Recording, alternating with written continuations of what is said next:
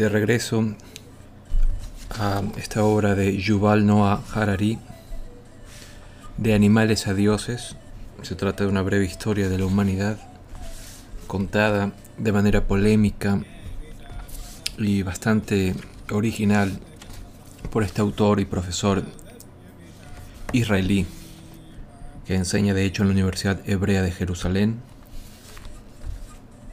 libro que ha sido publicado hace apenas un año, en el 2014, con gran y abrumador éxito.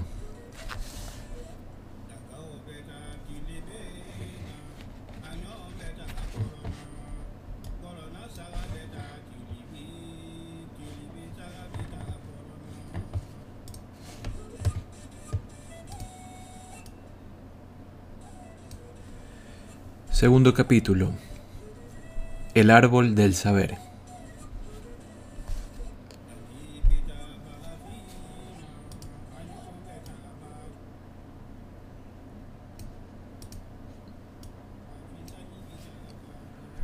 En el capítulo anterior hemos visto que, aunque los sapiens ya habían poblado África Oriental hace 150.000 años, no empezaron a invadir el resto del planeta Tierra y a llevarla a la extinción a las otras especies humanas hasta hace solo unos 70.000 años.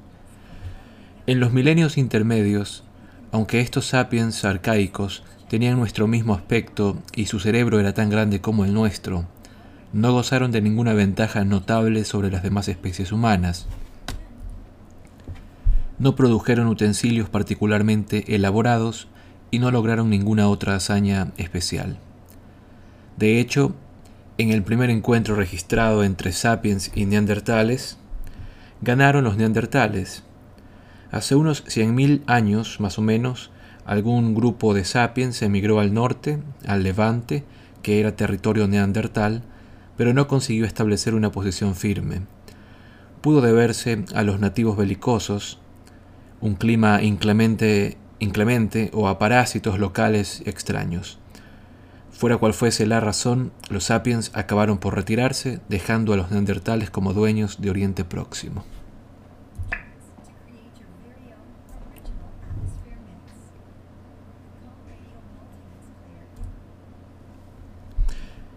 Este número escaso de logros ha hecho que los expertos especulen que la estructura interna del cerebro de estos sapiens probablemente era diferente a la nuestra.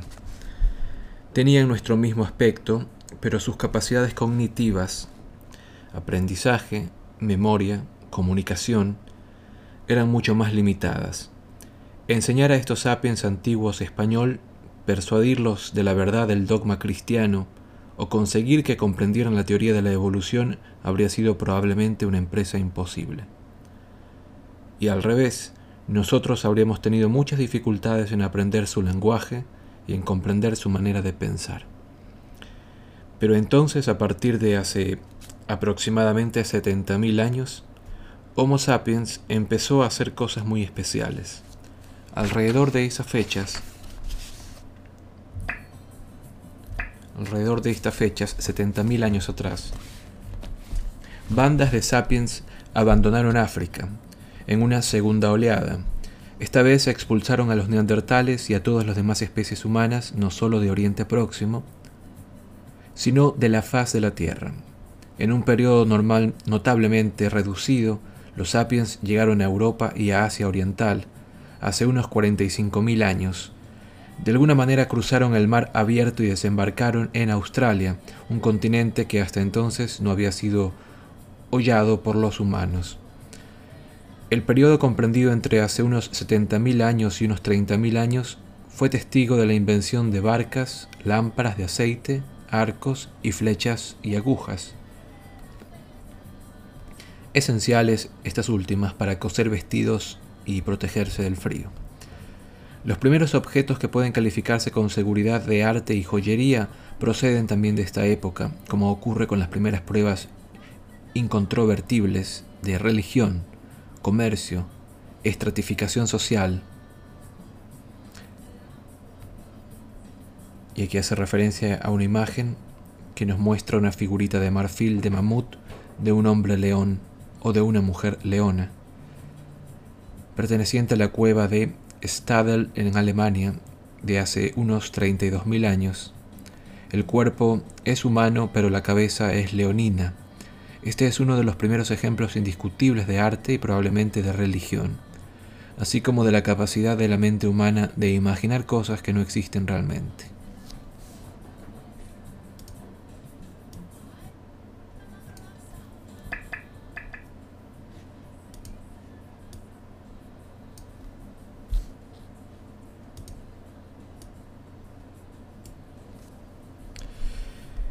Entonces, la mayoría de los investigadores creen que estos logros sin precedentes fueron el producto de una revolución en las capacidades cognitivas de los sapiens.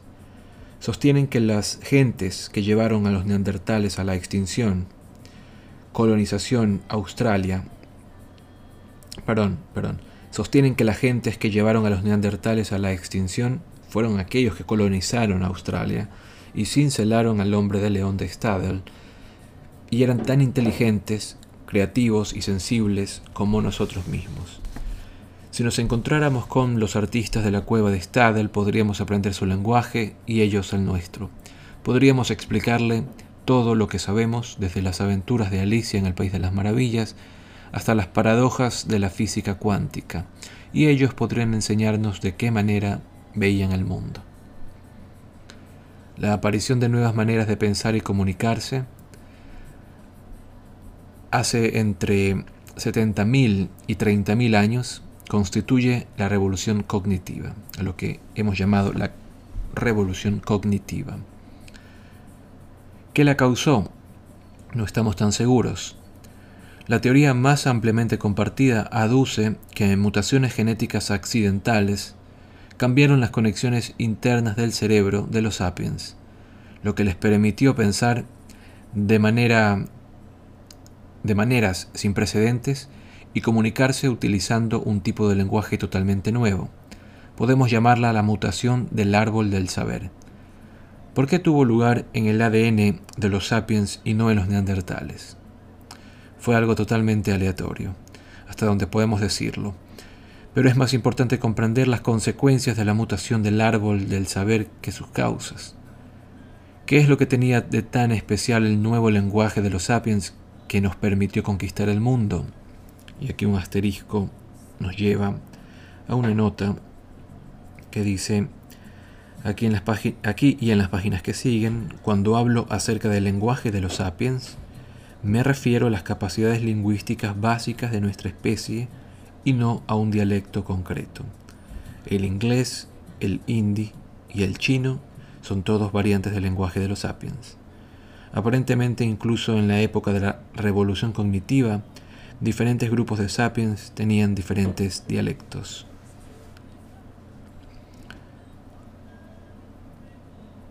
No era el primer lenguaje. Cada animal tiene algún tipo de lenguaje. Incluso los insectos, como las abejas y las hormigas, saben cómo comunicarse de maneras complejas, y los individuos se informan unos a otros de la localización del alimento. Tampoco era el primer lenguaje vocal. Muchos animales, entre ellos todas las especies de monos y simios, tienen lenguajes vocales. Por ejemplo, los monos verdes emplean llamadas de varios tipos para comunicarse. Los, los zoólogos han distinguido una llamada que significa cuidado, cuidado un águila, es decir, que advierte la presencia de un águila entre los monos. Otra, algo diferente, advierte cuidado un león. Son capaces de distinguir entre el peligro causado por un león y un águila a través de su lenguaje. Cuando los investigadores reprodujeron una grabación de la primera llamada a un grupo de monos, estos dejaron lo que estaban haciendo y miraron hacia arriba espantados. Cuando el mismo grupo escuchó la grabación de la segunda llamada, el aviso del león, rápidamente treparon a un árbol. Los sapiens pueden reproducir muchos más sonidos diferentes que los monos verdes, pero ballenas y elefantes poseen capacidades igualmente impresionantes.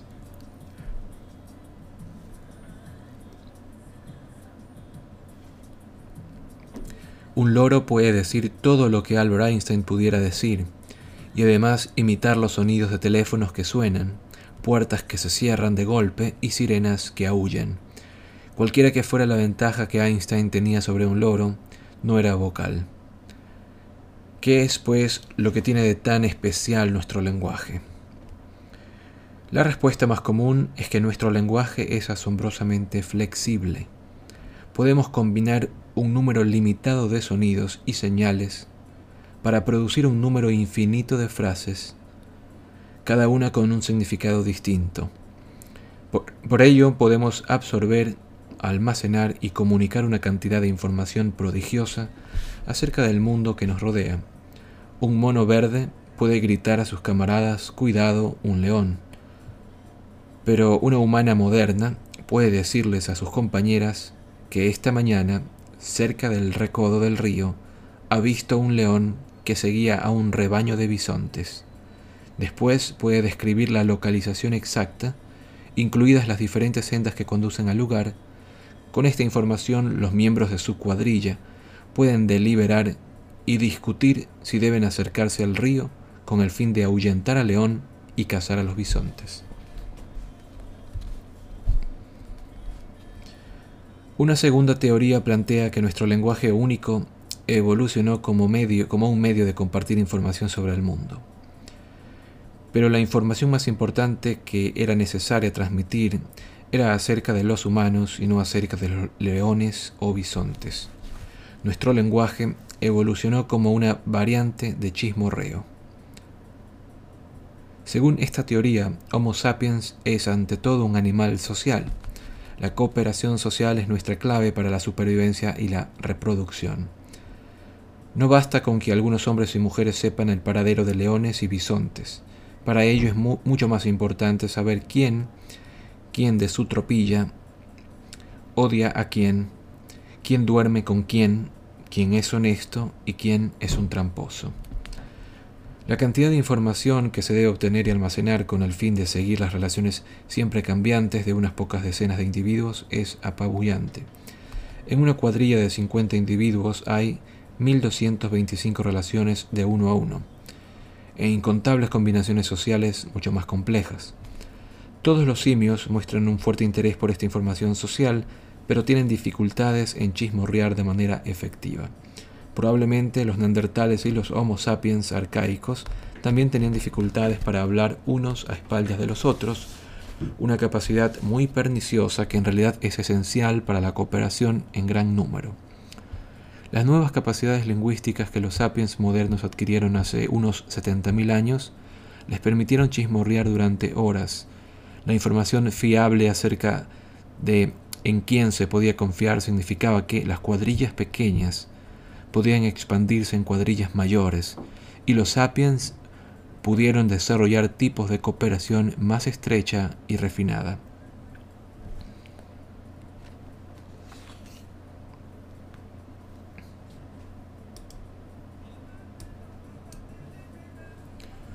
La teoría del chismorreo puede parecer una broma, pero hay numerosos estudios que la respaldan.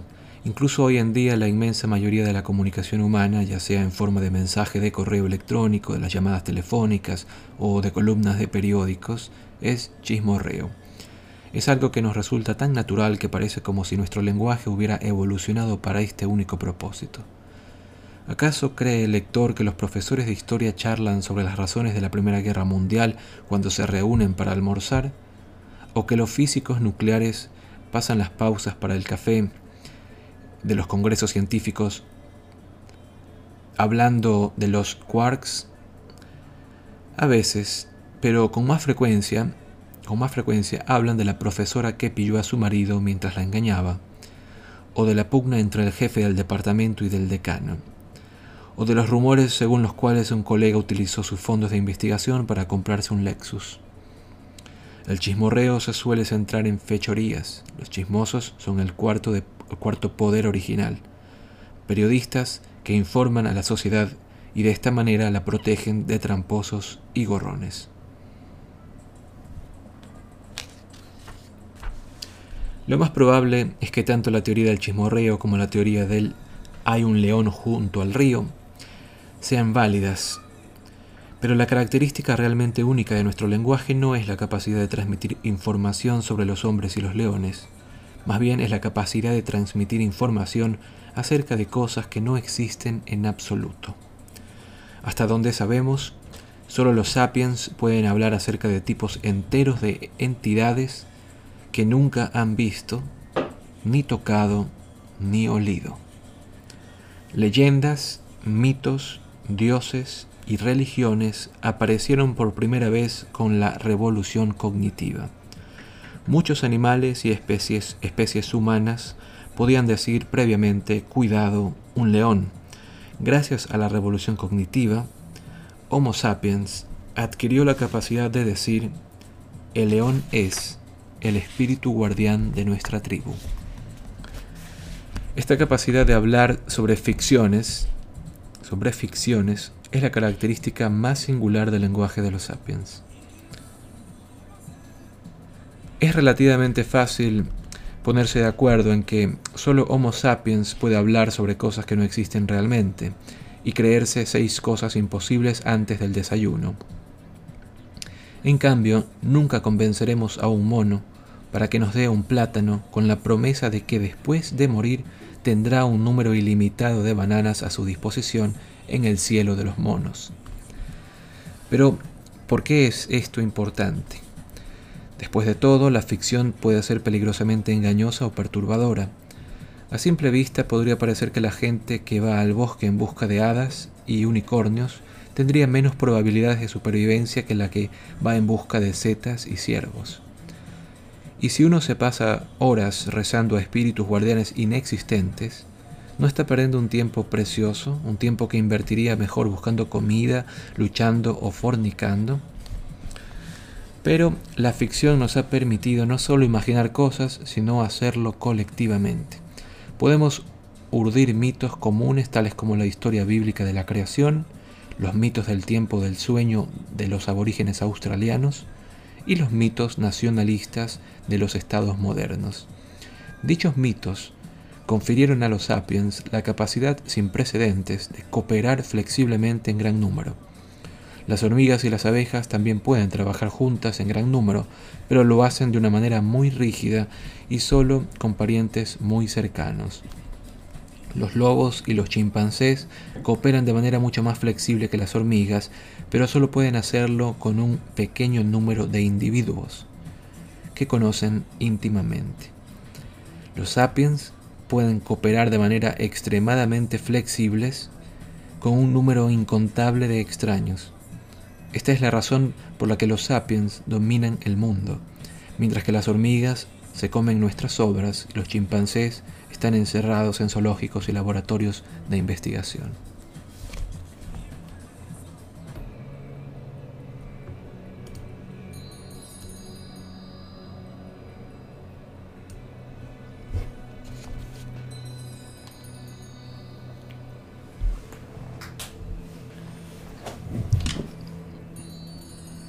Vamos a leer ahora la leyenda del Peyot.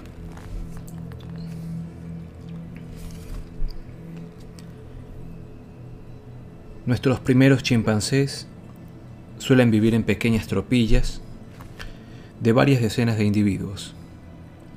Forman amistades, cazan juntos y luchan con todo contra papiones, guepardos y chimpancés enemigos. Su estructura social tiende a ser jerárquica. El miembro dominante, que casi siempre es un macho, se llama macho alfa.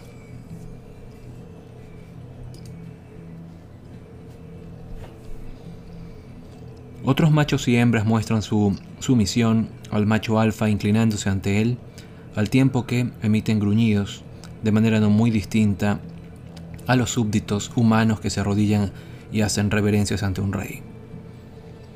El macho alfa se esfuerza para mantener la armonía social dentro de su tropilla. Cuando los individuos luchan, interviene y detiene la violencia. De forma menos benevolente, puede monopolizar los manjares particulares codiciados e impedir que los machos de categoría inferior se apareen con las hembras. Cuando los machos se disputan la posición alfa, suelen hacerlo formando extensas coaliciones de partidarios, tanto machos como hembras, en el seno del grupo. Los lazos entre los miembros de la coalición se basan en el contacto íntimo diario. Se abrazan, se tocan, se besan, se acicalan y se hacen favores mutuos. De la misma manera que los políticos humanos en las campañas electorales van por ahí estrechando manos y besando a niños, también los aspirantes a la posición suprema en un grupo de chimpancés pasan mucho tiempo abrazando, dando golpecitos a la espalda y besando a los bebés chimpancé. Por lo general, el macho alfa gana su posición no porque sea más fuerte físicamente, sino porque lidera una coalición grande y estable. Estas coaliciones desempeñan un papel central no solo durante las luchas abiertas para la posición alfa, sino en casi todas las actividades cotidianas. Los miembros de una coalición pasan más tiempo juntos, comparten comida y se ayudan unos a otros en tiempos de dificultades. Hay límites claros al tamaño de los grupos que pueden formarse y mantenerse de esta manera. Para que funcionen, todos los miembros de un grupo han de conocerse entre sí íntimamente Dos chimpancés que nunca se han visto, que nunca han luchado y nunca se han dedicado a acicalarse mutuamente, no sabrán si pueden confiar el uno en el otro, si valdrá la pena que uno ayude al otro y cuál de ellos se halla en una posición jerárquica más elevada. En condiciones naturales, una tropilla de chimpancés consta de unos 20 a 50 individuos. Cuando el número de chimpancés en una tropilla aumenta, el orden social se destabiliza, se desordena, lo que finalmente lleva a una ruptura y a la formación de una nueva tropilla por parte de algunos de los animales. Solo en contadas ocasiones, los zoólogos han, han, observado grupos de más de 100 individuos. Los grupos separados rara vez cooperan y tienden a competir por el territorio y el alimento. Los investigadores han documentado contiendas prolongadas entre grupos e incluso un caso de genocidio en el que una tropilla masacró sistemáticamente a la mayoría de los miembros de una banda vecina.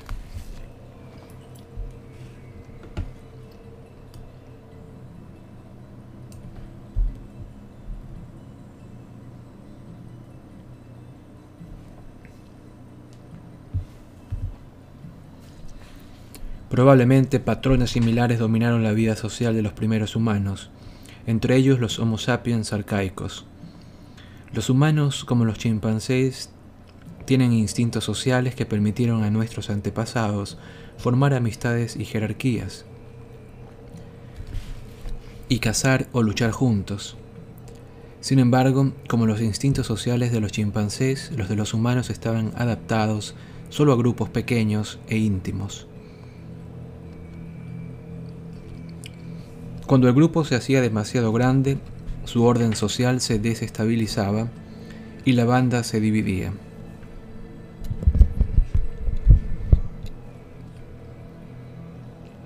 Aún en el caso de que un valle particularmente fértil pudiera alimentar a 500 sapiens arcaicos, no había manera de que tantos extraños pudieran vivir juntos. ¿Cómo podían ponerse de acuerdo en quién sería el líder quién debería casar aquí o quién debería aparearse con quién. Como consecuencia de la revolución cognitiva, como consecuencia de la revolución cognitiva, el chismorreo ayudó al Homo sapiens a formar bandas mayores y más estables. Pero incluso el chismorreo tiene sus límites. La investigación sociológica ha demostrado que el máximo tamaño natural de un grupo unido por el chismorreo es de unos 150 individuos. La mayoría de las personas no pueden conocer íntimamente a más de 150 seres humanos, ni chismorrear efectivamente con ellos. En la actualidad, un umbral crítico en las organizaciones humanas se encuentra en algún punto alrededor de este número mágico. Por debajo de dicho umbral, comunidades, comunidades, negocios, redes sociales y unidades militares pueden mantenerse basándose principalmente en el conocimiento íntimo y en la actividad de los chismosos. No hay necesidad de rangos formales, títulos ni libros de leyes para mantener el orden.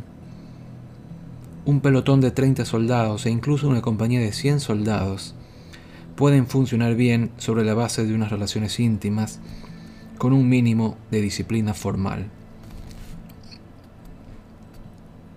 Un sargento muy respetado puede convertirse en el rey de la compañía y ejercer su autoridad incluso sobre los oficiales de grado.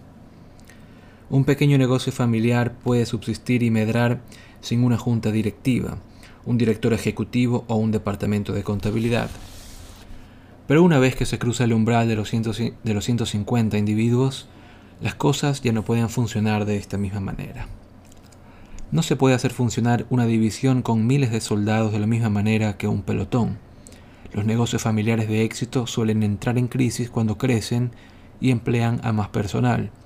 Si no se puede reinventar, van a la quiebra.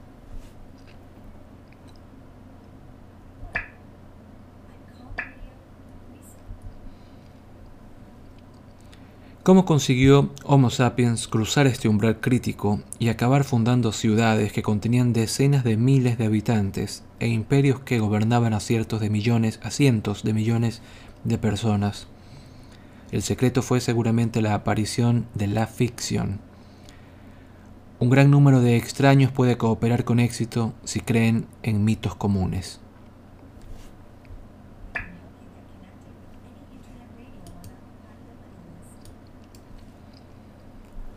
Cualquier cooperación humana a gran escala, ya sea un Estado moderno, una iglesia medieval, una ciudad antigua o una tribu arcaica, está establecida sobre mitos comunes que solo existen en la imaginación colectiva de la gente.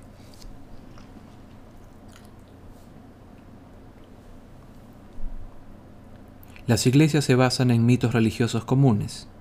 Dos católicos que no se conocen en nada perdón, dos católicos que no se conozcan de nada pueden, no obstante, participar juntos en una cruzada o aportar fondos para construir un hospital, porque ambos creen que Dios se hizo, se hizo carne humana y accedió a ser crucificado para redimir nuestros pecados, es decir, en un mismo mito, un mito común. Los estados se fundamentan en mitos nacionales. Dos serbios que nunca se hayan visto antes pueden arriesgar su vida para salvar el uno al otro, porque ambos creen en la existencia de la nación serbia, en la patria serbia y en la bandera serbia. Los sistemas judiciales se sostienen sobre mitos legales, comunes. Sin embargo, dos abogados que no se conocen de nada pueden combinar sus esfuerzos para defender a un completo extraño, porque todos creen en la existencia de leyes, justicia derechos humanos y en el dinero que se desembolsa en sus honorarios.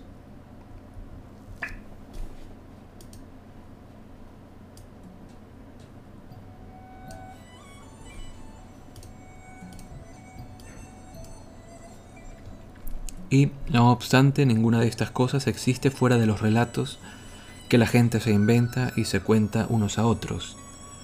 No hay dioses en el universo, no hay naciones, no hay dinero, no hay derechos humanos, ni leyes, ni justicia fuera de la imaginación común de los seres humanos.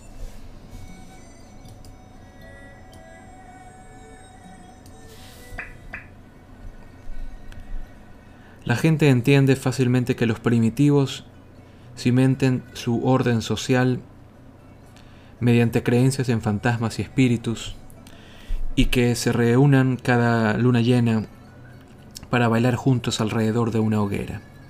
Lo que no conseguimos apreciar es que nuestras instituciones modernas funcionan exactamente sobre esa misma base. Tomemos por ejemplo el mundo de las compañías de negocios. Los hombres y las mujeres de negocios y los abogados modernos son en realidad poderosos hechiceros. La principal diferencia entre ellos y los chamanes tribales es que los abogados modernos cuentan relatos mucho más extraños. La leyenda de Peugeot nos proporciona un buen ejemplo.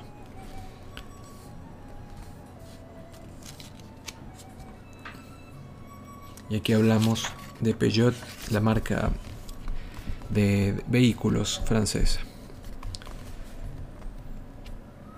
Un icono que se parece algo al hombre león de Stadel aparece hoy en el día de los auto, hoy en día en automóviles, camiones y motocicletas desde París a Sydney.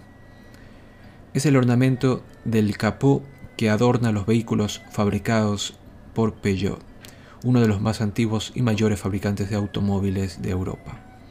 Peugeot empezó como un pequeño negocio familiar en el pueblo de Valentigney a solo 300 kilómetros de la nueva, perdón, de la cueva de Stadel. En la actualidad, la compañía da trabajo a 200.000 personas en todo el mundo, la mayoría de las cuales son completamente extrañas para las demás. Dichos extraños cooperan de manera tan efectiva que en el 2008 Peugeot produjo más de 1,5 millones de automóviles, que le reportaron unos beneficios de alrededor de 55 mil millones de euros.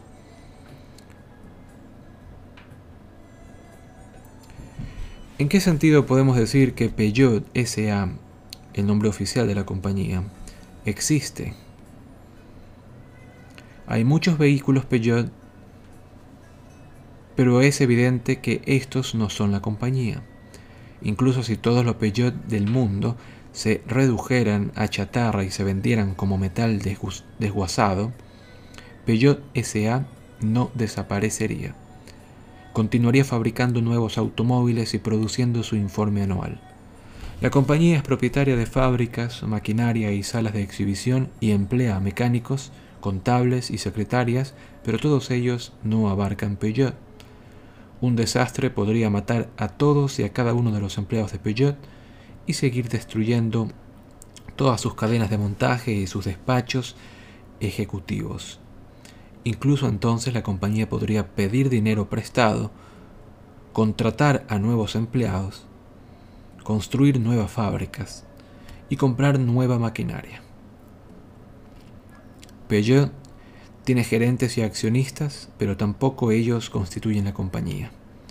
Se podría despedir a todos los gerentes y vender todas sus acciones, pero la compañía permanecería intacta. Esto no significa que Peugeot SA sea invulnerable o inmortal. Si un juez ordena la disolución de la compañía, sus fábricas seguirían en pie y sus trabajadores contables, gerentes y accionistas continuarían viviendo, pero Peugeot SA desaparecería inmediatamente. En resumen, Peugeot SA parece no tener ninguna conexión real con el mundo físico.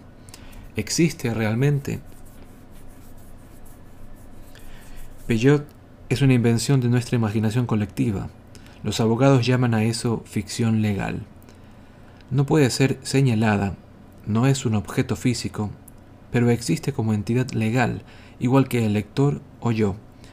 Está obligada por las leyes de los países en los que opera puede abrir una cuenta bancaria y tener propiedades, paga impuestos y puede ser demandada e incluso procesada separadamente de cualquiera de las personas que son sus propietarias o que trabajan para ella.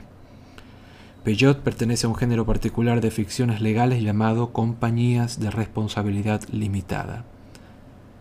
La idea que hay detrás de estas compañías es una de las invenciones más ingeniosas de la humanidad. Homo sapiens vivió durante incontables milenios sin ellas. Durante la mayor parte de la historia documentada, solo podían tener propiedades los seres humanos de carne y hueso, del tipo que andaba sobre dos piernas y tenía un cerebro grande. Si en la Francia del siglo XIII Jean establecía un taller de construcción de carros, él mismo era el negocio. Si uno de los carros se construía, perdón, si uno de los carros que construía se estropeaba, una semana después de haber sido comprado, el comprador descontento habría demandado personalmente a Jean. Si Jean hubiera pedido prestadas mil monedas de oro para establecer su, su, taller y el negocio quebrara, habría tenido que devolver el préstamo vendiendo su propiedad privada, su casa, su vaca, su tierra. Incluso podría haberse visto obligado a vender a sus hijos en vasallaje. Si no podía cubrir la deuda, podría haber sido encarcelado por el Estado o esclavizado por sus acreedores. Era completamente responsable, sin límites, de todas las obligaciones en las que su taller hubiera incurrido. Si el lector hubiera vivido en esta época, probablemente se lo habría pensado dos veces antes de abrir un negocio propio. Y, en efecto, esta situación legal desanimaba a los emprendedores, a la gente le asustaba iniciar nuevos negocios y asumir riesgos económicos. No parecía que valiera la pena correr el riesgo de que sus familias terminaran en la completa indigencia. Esta es la razón por la que la gente empezó a imaginar colectivamente la existencia de compañías de responsabilidad limitada. Tales compañías eran legalmente independientes de las personas que las fundaban o de las que invertían dinero en ellas o de las que las dirigían o de las que las dirigían. A lo largo de los últimos siglos, tales compañías se han convertido en los principales actores de la escena económica y nos hemos acostumbrado tanto a ellas que olvidamos que solo existen en nuestra imaginación.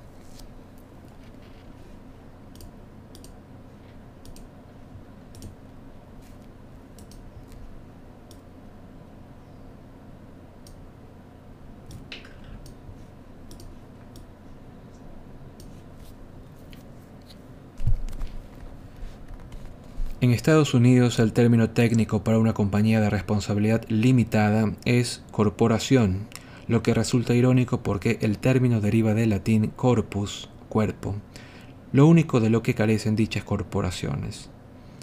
A pesar de no tener cuerpos legales, el sistema legal estadounidense trata a las corporaciones como personas legales, como si fueran seres humanos de carne y hueso. Y lo mismo hizo el sistema legal francés en 1896, cuando Armand Peugeot, que había heredado de sus padres un taller de metalistería que fabricaba muelles, sierras y bicicletas, decidió dedicarse al negocio del automóvil. A tal fin estableció una compañía de responsabilidad limitada y le puso su nombre, aunque ésta era independiente de él. Si uno de los coches se estropeaba, el comprador podía llevar a Peugeot a los tribunales, pero no a Armand Peugeot.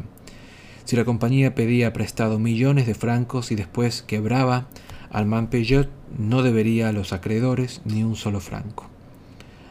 Después de todo, el préstamo se había hecho a Peugeot, la compañía, no a Armand Peugeot, el hombre, o el Homo sapiens.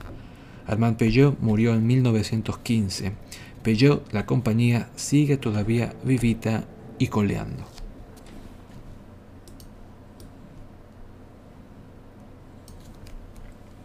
¿Cómo consiguió Armand Peugeot, el hombre, crear Peugeot, la compañía?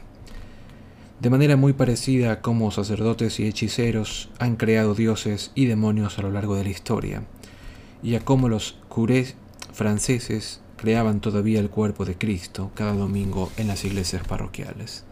Todo giraba alrededor de contar historias y de convencer a la gente para que las creyera.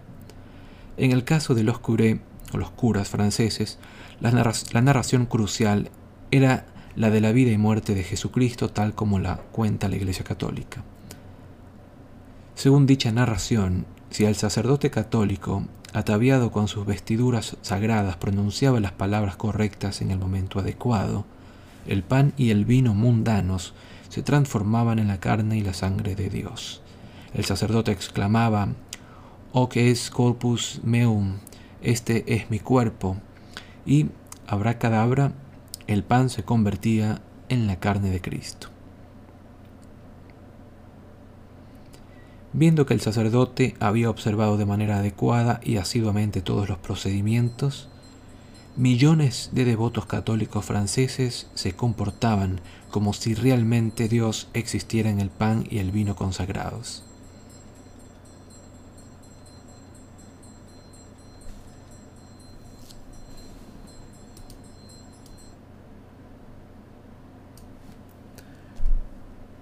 En el caso de Peugeot SA, la narración crucial era el código legal francés, escrito por el Parlamento francés, Según los legisladores franceses, si un abogado autorizado seguía la liturgia y los rituales adecuados, escribía todos los conjuros y juramentos en un pedazo de papel bellamente decorado y añadía su adornada rúbrica al final del documento. Entonces, abracadabra, se constituía legalmente una nueva compañía.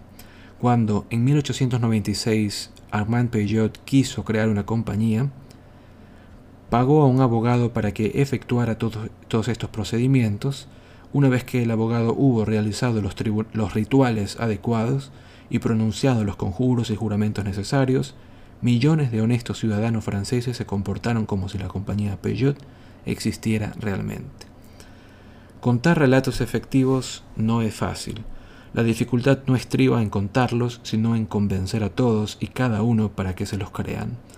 Gran parte de la historia gira alrededor de esta cuestión.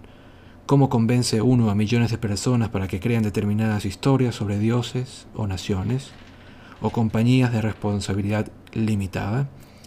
Pero cuando esto tiene éxito confiere un poder inmenso a los sapiens, porque permite a millones de extraños cooperar y trabajar hacia objetivos comunes. Piense el lector lo difícil que habría sido crear estados o iglesias o sistemas legales si solo pudiéramos hablar de cosas que realmente existen, como los ríos, los árboles y leones. En el transcurso de los años la gente ha urdido una compleja red de narraciones. Dentro de dicha red, ficciones como Peyot no solo existen, sino que acumulan un poder inmenso. Los tipos de cosas que la gente crea a través de esta red de narraciones son conocidos en los círculos académicos como ficciones, constructos sociales, constructos sociales o realidades imaginadas.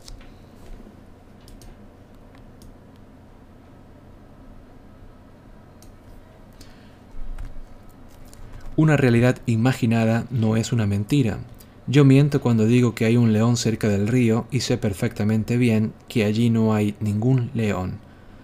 No hay nada especial acerca de las mentiras. Los monos verdes y los chimpancés mienten. Por ejemplo, se ha observado a un mono, a un mono verde, emitiendo la llamada Cuidado, un león, cuando no había ningún león por las inmediaciones. Esta alarma asustó convenientemente e hizo huir al otro mono que acababa de encontrar un plátano, lo que dejó solo al mentiroso que pudo robar el premio, o sea, el plátano, para sí. A diferencia de la mentira, una realidad imaginada es algo en lo que todos creen, y mientras esta creencia comunal persista, la realidad imaginada ejerce una gran fuerza en el mundo.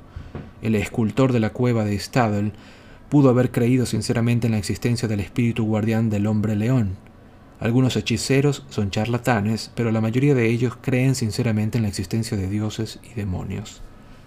La mayoría de los millonarios creen sinceramente en la existencia del dinero y de las compañías, aquellas de responsabilidad limitada. La mayoría de los activistas de los derechos humanos creen sinceramente en la existencia de los derechos humanos. Nadie mentía cuando en el 2011 la ONU exigió que el gobierno libio respetara los derechos humanos de sus ciudadanos aunque la ONU, Libia y los derechos humanos son invenciones de nuestra fértil imaginación. Así, desde la revolución cognitiva los sapiens han vivido en una realidad dual. Por un lado, la realidad objetiva de los ríos, los árboles, los leones, y por el otro, la realidad imaginada de los dioses, las naciones y las corporaciones. A medida que pasaba el tiempo, la realidad imaginada se hizo cada vez más poderosa de modo que en la actualidad la supervivencia de ríos, árboles y leones depende de la gracia de entidades imaginadas tales como dioses, naciones y corporaciones.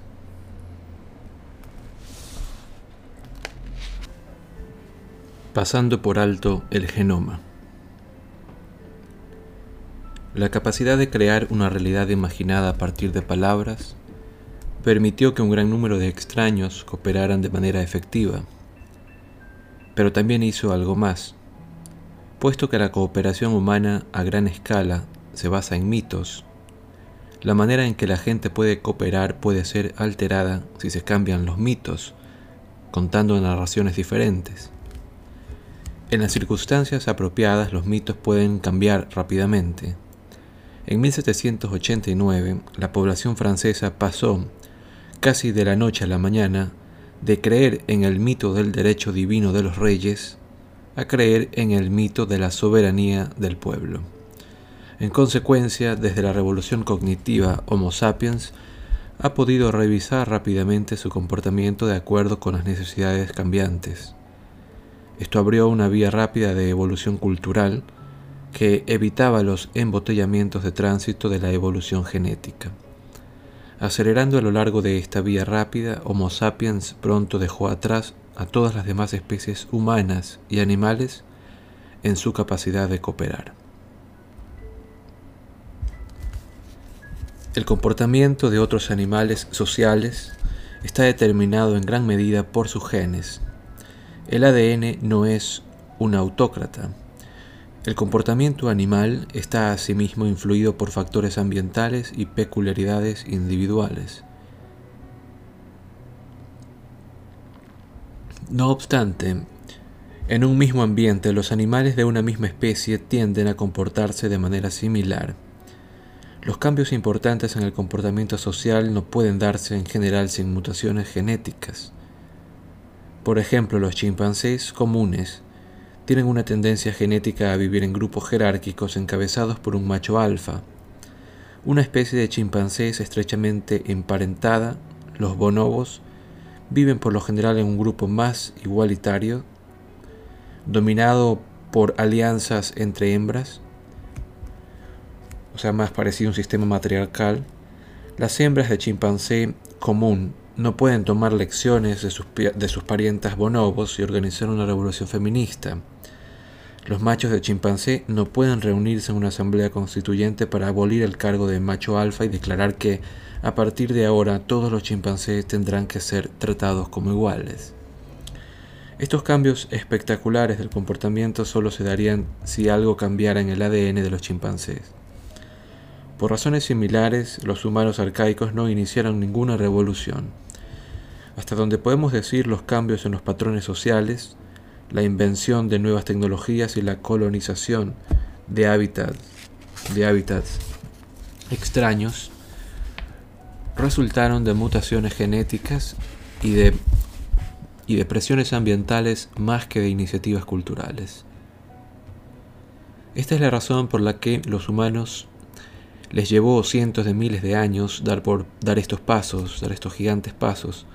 Hace dos millones de años unas mutaciones genéticas dieron como resultado la aparición de una nueva especie llamada Homo erectus. Su surgimiento estuvo acompañado del desarrollo de una nueva tecnología de los utensilios líticos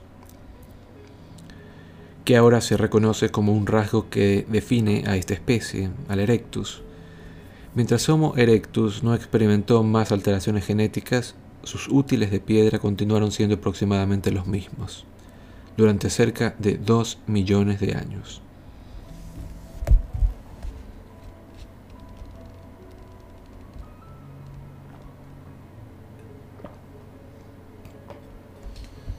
En contraste, ya desde la revolución cognitiva, los sapiens han sido capaces de cambiar rápidamente su comportamiento y transmitir nuevos comportamientos a las generaciones futuras sin necesidad de cambio genético o ambiental. A título de ejemplo basta considerar la repetida aparición de élites sin hijos, como el sacerdocio católico, las órdenes monásticas budistas y las burocracias de eunucos chinas. Las órdenes monásticas budistas y las burocracias de eunucos chinas. Bien, la existencia de dichas élites va contra los principios fundamentales de la selección natural, ya que son miembros dominantes de la sociedad los que aceptan de buen grado renunciar a la procreación. Mientras que los machos alfa de, los chimpancés, por ejemplo, utilizan su poder para tener relaciones sexuales con tantas hembras como sea posible. En consecuencia, son los padres de una gran proporción de los jóvenes de la tropilla o del grupo. El macho alfa, que es el sacerdote católico, se abstiene completamente del acto sexual y del cuidado de los hijos. Esta abstinencia no resulta de condiciones ambientales únicas como una carencia severa de alimentos o a la falta de parejas potenciales, ni es el resultado de alguna mutación genética peculiar. La Iglesia Católica ha sobrevivido durante siglos no por transmitir un gen del celibato de un papa al siguiente, sino por transmitir los relatos del Nuevo Testamento y la ley del comportamiento, o la ley canónica de los católicos. En otras palabras, mientras que los patrones del comportamiento de los humanos arcaicos permanecieron inalterables durante decenas de miles de años, los sapiens pueden transformar sus estructuras sociales, la naturaleza de sus relaciones interpersonales, sus actividades económicas y toda una serie de comportamientos en el decurso de una década o dos. Consideremos el caso de una residente de Berlín que hubiera nacido en 1900 y que hubiera vivido 100 años. Habría pasado la infancia en el imperio de Guillermo II, de los Hohenzollern, sus años adultos ya en la República de Weimar, el Tercer Reich nazi y la Alemania Oriental comunista, y habría muerto siendo ciudadana de una Alemania democrática y reunificada. Habría conseguido formar parte de cinco sistemas sociopolíticos muy diferentes, aunque su ADN habría seguido siendo exactamente el mismo. Esta fue la clave del éxito de los sapiens. En una pelea cuerpo a cuerpo, un neandertal probablemente hubiera vencido a un sapiens, pero en un conflicto de centenares de individuos, los neandertales no tuvieron ninguna oportunidad. Los neandertales podían compartir información acerca del paradero de los leones, pero probablemente no podían contar ni revisar relatos acerca de espíritus tribales. Si una capacidad para componer ficción, pero sin una capacidad para componer ficción, los neandertales eran incapaces de cooperar de manera efectiva en un gran número, ni pudieron adaptar su comportamiento social a retos rápidamente cambiantes. Aunque no podemos penetrar en la mente de un neandertal para entender cómo pensaban, tenemos pruebas indirectas de los límites de su cognición en comparación con sus rivales sapiens. Los arqueólogos que excavan localidades sapiens de 30.000 años de antigüedad en el centro de Europa encuentran ocasionalmente conchas de las costas del Mediterráneo y del Atlántico. Con toda probabilidad estas conchas llegaron al interior del continente a través del comercio a larga distancia entre diferentes bandas de sapiens. Las localidades de neandertales carecen de indicios de un comercio parecido. Cada grupo manufacturaba sus propios utensilios a partir de materiales locales. Otro ejemplo procede del Pacífico Sur, bandas de sapiens que vivieron en la isla de Nueva Irlanda, al norte de Nueva Guinea, utilizaron un vidrio volcánico llamado obsidiana para producir utensilios particularmente fuertes y aguzados. Sin embargo, Nueva Irlanda no tiene depósitos naturales de obsidiana. Las pruebas de laboratorio revelaron que la obsidiana que usaron fue transportada desde yacimientos en Nueva Bretaña, una isla situada a 400 kilómetros de distancia.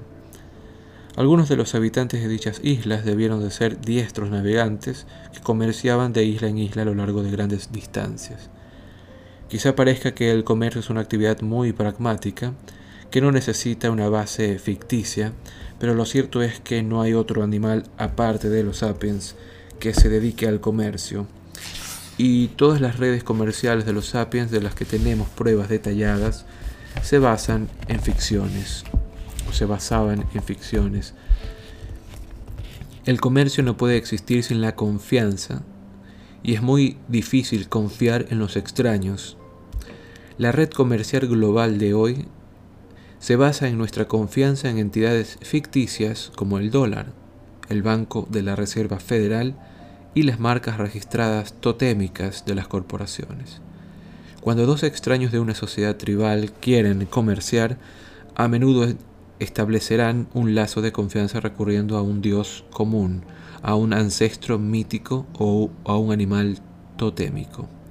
Si los sapiens arcaicos que creían en tales ficciones comerciaban con conchas y obsidiana, es razonable pensar que también pudieron haber intercambiado información, creando así una red de conocimiento mucho más densa y amplia que la que servía a los neandertales y a otros humanos arcaicos.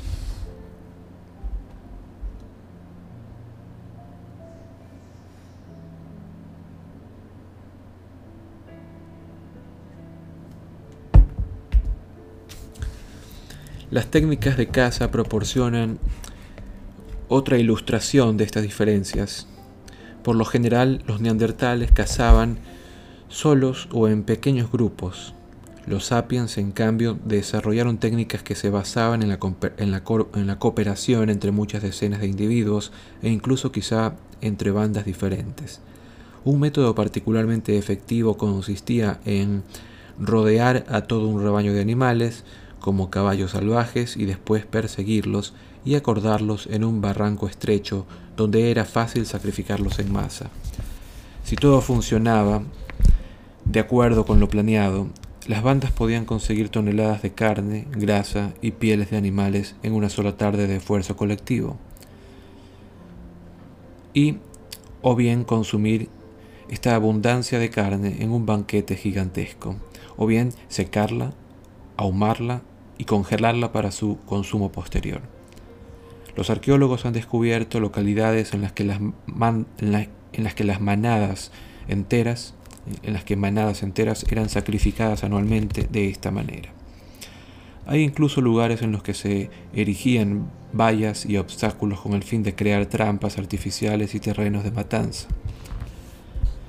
Podemos suponer que a los neandertales no les gustó ver sus terrenos de caza tradicionales transformados en mataderos controlados por los sapiens, pero si entre las dos especies estallaba la violencia, los neandertales no saldrían mucho mejor parados que los caballos salvajes. 50 neandertales que cooperasen según los estáticos patrones tradicionales no eran rivales dignos para 500 sapiens versátiles e innovadores e incluso si los sapiens perdían el primer asalto, pronto podían inventar nuevas estratagemas que les permitieran ganar la próxima vez. Y aquí un breve cuadro sobre lo que ocurrió en la revolución cognitiva. Trataré de explicarlo. De un lado tenemos nueva capacidad, por el otro consecuencias más generales. Leo primero la nueva capacidad. La capacidad de transmitir mayores cantidades de información acerca del mundo que rodea a Homo sapiens. Consecuencias más generales. Planificar y ejecutar acciones complejas como evitar a los leones y cazar bisontes. Nueva capacidad. Capacidad de transmitir mayores cantidades de información acerca de las relaciones sociales de los sapiens. Consecuencia. Grupos mayores y más cohesivos que llegan a ser hasta de 150 individuos. Capacidad nueva. Capacidad de transmitir información sobre cosas que no existen realmente, como espíritus tribales, naciones, sociedades anónimas y derechos humanos. Su consecuencia, A. Cooperación entre un número muy grande de extraños. B. Innovación rápida del comportamiento social.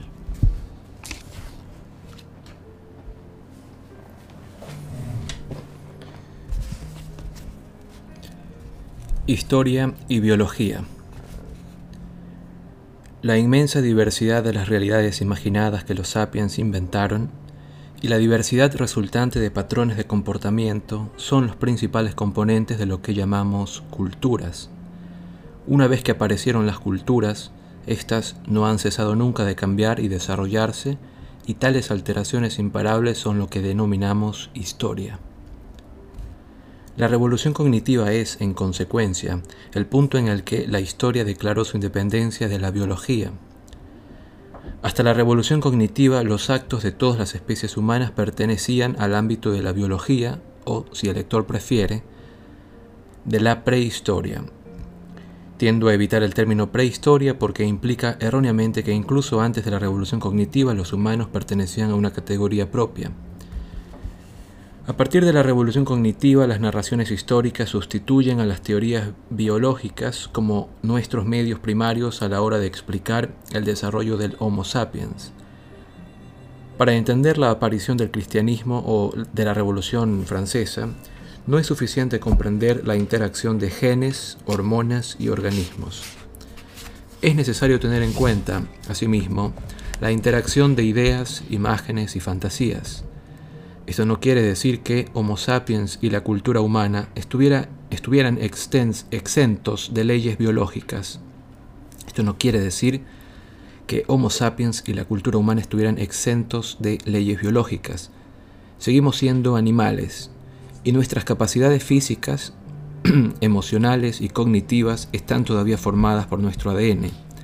Nuestras sociedades están construidas a partir de las mismas piezas fundamentales que las sociedades de los neandertales o los chimpancés.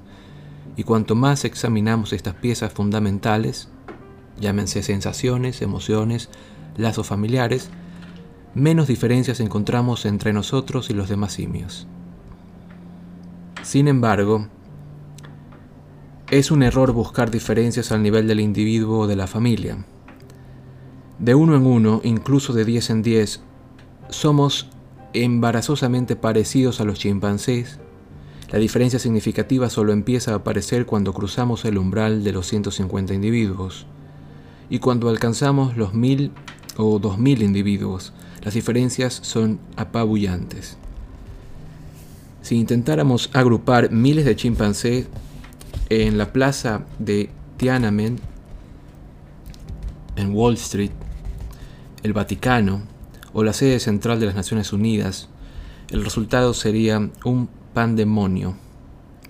Por el contrario, los sapiens se reúnen regularmente a millares, a millares en estos lugares, juntos crean patrones ordenados, por ejemplo redes comerciales, celebraciones masivas e instituciones políticas, que nunca hubieran podido crear aislados. La verdadera diferencia entre nosotros y los chimpancés es el pegamento mítico que une a un gran número de individuos, familias y grupos. Este pegamento nos ha convertido en los dueños de la creación. Desde luego también necesitamos otras habilidades como la capacidad de fabricar y usar utensilios, pero la producción de utensilios tiene pocas consecuencias a menos que esté emparentada o emparejada con la capacidad de cooperar con muchos otros. ¿Cómo es que en la actualidad tenemos misiles intercontinentales con cabezas nucleares, mientras que hace 30.000 años solo teníamos palos con puntas de lanzas de pedernal? Fisiológicamente no ha habido una mejora importante en nuestra capacidad de producir utensilios a lo largo de los últimos 30.000 años. Albert Einstein era mucho menos diestro con sus manos que un agudo, perdón, que un antiguo cazador-recolector, sin duda. Sin embargo, nuestra capacidad de cooperar con un gran número de extraños ha mejorado de manera espectacular. La antigua punta de lanza de Pedernal era producida en cuestión de minutos por una única persona que contaba con el consejo y la ayuda de unos pocos amigos íntimos.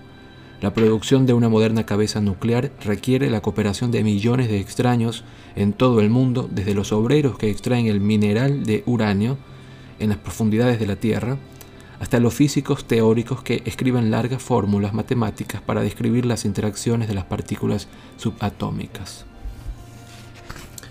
Y en fin, para concluir con este capítulo, que es el segundo, titulado El árbol del saber, vamos a resumir la relación entre biología e historia después de la revolución cognitiva.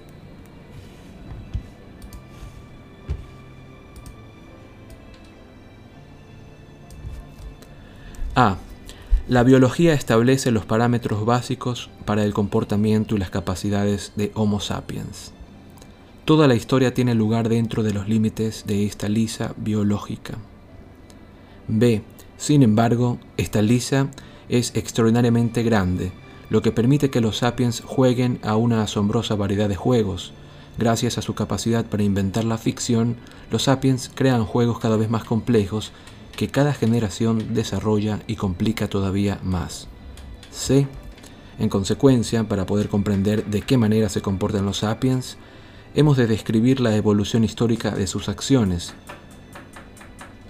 Referirse únicamente a nuestras limitaciones biológicas sería como si un comentarista de deportes radiofónico, al retransmitir los campeonatos de la Copa del Mundo de fútbol, ofreciera a sus radioyentes una descripción detallada del campo de juego en lugar de la narración de lo que estuvieran haciendo los jugadores. ¿A qué juego jugaban nuestros ancestros de la edad de piedra en la lisa de la historia? ¿Hasta dónde sabemos las gentes que esculpieron el hombre, el hombre león de Stadel hace unos 30.000 años tenía las mismas capacidades físicas, emocionales e intelectuales que nosotros? ¿Qué hacían cuando se despertaban por la mañana? ¿Qué comían en el desayuno y en el almuerzo? ¿Qué aspecto tenían sus sociedades? ¿Tenían relaciones monógamas y familias nucleares? ¿Poseían ceremonias, códigos, códigos morales, torneos deportivos o rituales religiosos? ¿Se ensarzaban en guerras? Pues el capítulo siguiente fisga a hurtadillas tras el telón de los tiempos y analiza cómo era la vida de en los milenios que separan la revolución cognitiva de la que hemos hablado con la revolución agrícola que será la siguiente.